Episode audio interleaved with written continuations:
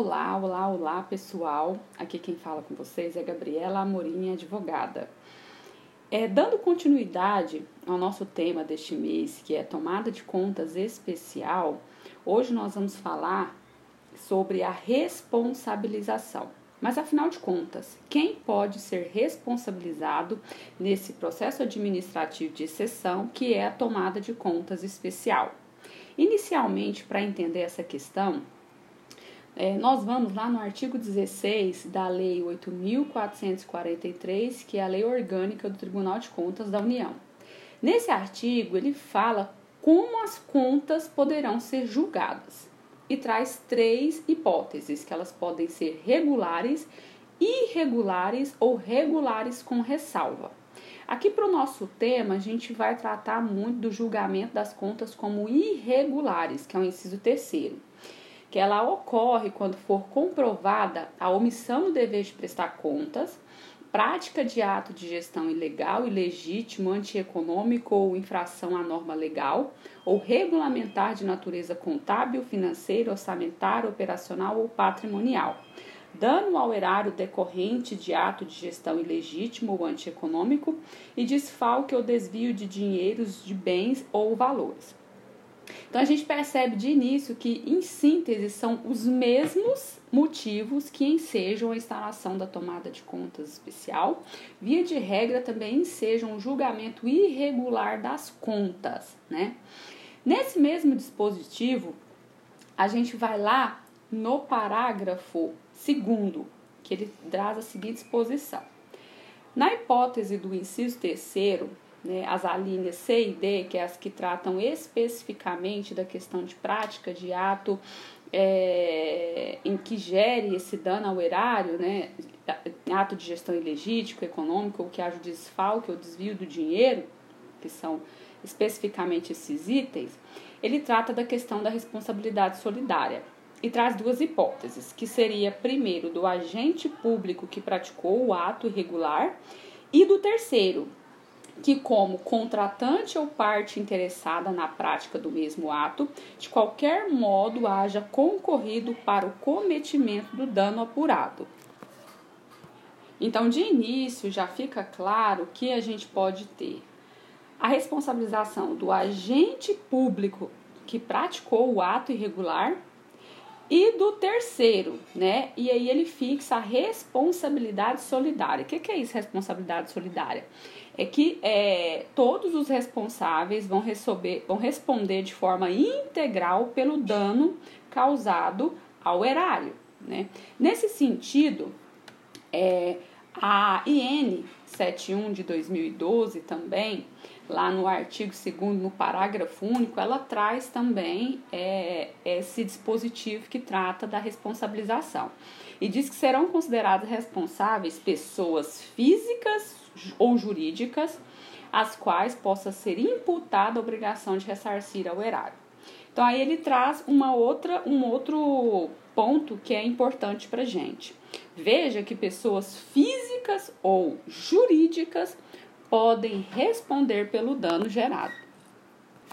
Tentando dar uma esmiuçada nessa questão, é, a gente pode estabelecer a princípio que podem ser considerados responsáveis seguintes, as seguintes pessoas físicas ou jurídicas. Primeiramente, os agentes públicos, né? Que podem ser ocupante de cargo ou função pública, servidor público, agente político que foram beneficiados com as transferências dos recursos públicos. A gente também traz os agentes privados, né, que podem ser os particulares que estão ali exercendo, claro, de forma precária e não remunerada, funções públicas que é, ensejam a administração de recursos públicos. Por exemplo, quando você firma um convênio, um termo de parceria, um termo de fomento, né? Então, esses agentes privados, esses particulares, quem conluio com o agente público pratica desvio, desfalca o erário, comete algum ato é, ilegítimo, antieconômico que gere dano, que gere prejuízo ao erário, eles também vão responder por essa é, por esse dano que foi causado. Nós temos também a responsabilização das pessoas jurídicas de direito privado, que a princípio respondem de forma solidária pelo dano causado com o agente público responsável. A gente tem também as pessoas jurídicas de direito público que podem responder quando ela for beneficiada de forma indevida é, desses recursos, desse, né, do, do recurso que foi é, desviado, que não foi aplicado da forma correta, ou que foi praticado algum ato ilegal, ou ilegítimo, ou antieconômico que gerou um dano. Então, eles também podem responder por este dano ao erário. Aqui eu acho importante trazer um entendimento do Tribunal de Contas da União, em que eles já sedimentaram que o terceiro, né, que aí a gente volta lá no artigo 16, da lei orgânica do TCU, que ele traz o agente público, né? E o terceiro, que podem responder solidariamente pelo dano. Então, com relação a esse terceiro, o TCU diz que não há necessidade de comprovação de dolo, somente a comprovação de culpa em sentido estrito já enseja a responsabilização solidária do terceiro.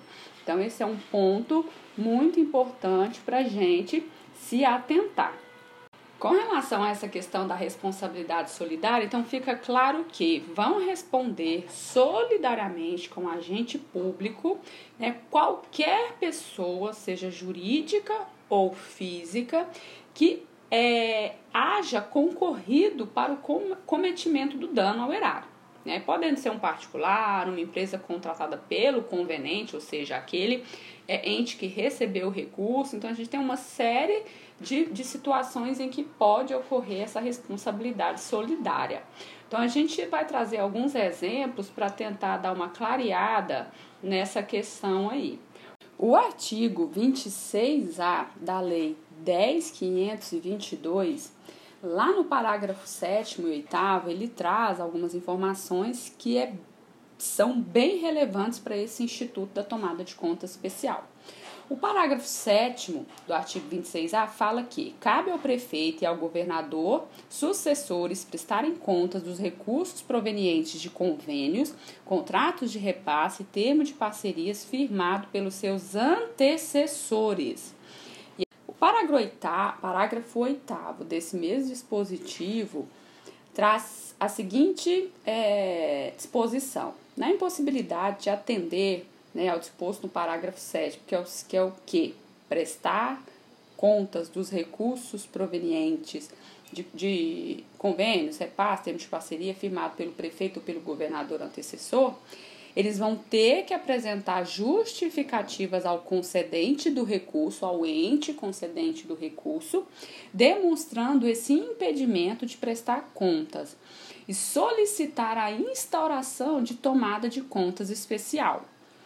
Esse dispositivo é um ponto muito importante, porque é, caso o prefeito esteja impossibilitado por uma série de motivos, né? Por exemplo, às vezes acontece uma transição muito é, sensível, são partidos que são é, contrários, às vezes até inimigos, e o prefeito é, antecessor não passa ou destrói documentos, e o prefeito que vai suceder, ou o governador que vai suceder, ele não consegue ter acesso à documentação para prestar contas. Então, isso gera uma impossibilidade ou qualquer outra justificativa, que eu estou dando um exemplo, né? Uma impossibilidade de se prestar conta daquele recurso que foi recebido pelo seu antecessor. Neste caso, é imprescindível que o prefeito sucessor comunique o órgão concedente do que aconteceu, relate a situação e adote medidas no sentido de é, sanear o problema. Ou ele vai pedir uma instauração de uma tomada de contas especial, ou ele vai entrar com uma ação de prestação de contas, ou ele vai entrar com uma ação de responsabilização direto com seu é, do, contra o prefeito, o antecessor ou contra a gestão a gestão anterior, né? Então, assim, ele tem que adotar medidas e comprovar a, a adoção dessas medidas. Por que, que isso é muito importante? Essa ação por parte desse prefeito pode é, afastar a responsabilidade solidária dele. Então, veja que esse é um ponto muito importante e que, infelizmente, eu já vi acontecer situações em que o prefeito ele é colocado no polo passivo de uma tomada de contas especial e está ali figurando como responsável solidário, justamente por desconhecimento desse ponto, por não ter adotado as medidas necessárias quando se viu numa situação de impossibilidade de prestar conta desse recurso. A gente precisa ter muita atenção com isso, né? Então, é um ponto muito, muito, muito importante que nós, aqui administrativistas, que atuamos com isso, temos que ter muito claro em mente para poder ajudar esse prefeito aí. Então, caso o prefeito sucessor não adote essas, essas medidas, então ele também corre o risco de ser um responsável solidário pelo dano que foi gerado, tá? Pessoas jurídicas de direito público, que são União, Estados, municípios, DF, órgãos e entidades da administração pública.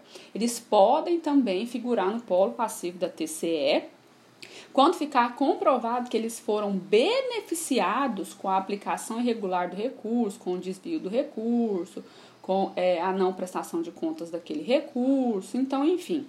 Quando essa, essa, essa, o ente, eu falo o ente mesmo, a União, o Estado, o município, ele se beneficiar daquele recurso é, e ele não conseguir demonstrar que ele não se responsabilizou e isso ficar comprovado, ele também vai ser responsabilizado de forma solidária pelo dano com o agente público responsável pela irregularidade.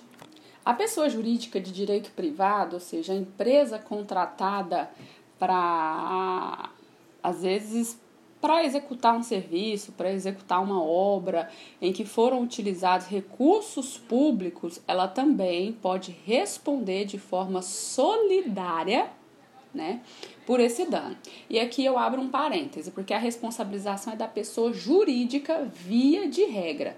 Ou seja, a gente não coloca automaticamente a pessoa física dos sócios ou empregados no polo passivo dessa tomada de contas especial. A pessoa física dos sócios, seus administradores, eles só vão responder pessoalmente pelo dano quando for caracterizado é, abuso da personalidade jurídica em decorrência do desvio de finalidade ou da confusão patrimonial e em que haja a aplicação da teoria da desconsideração da personalidade jurídica. Aí sim, neste caso, se inclui né, sócios, administradores, é, inclusive sócios ocultos, que muitas, embora é, estejam ali exercendo, mas não estão formalmente como proprietários, também vão responder solidariamente por esse dano.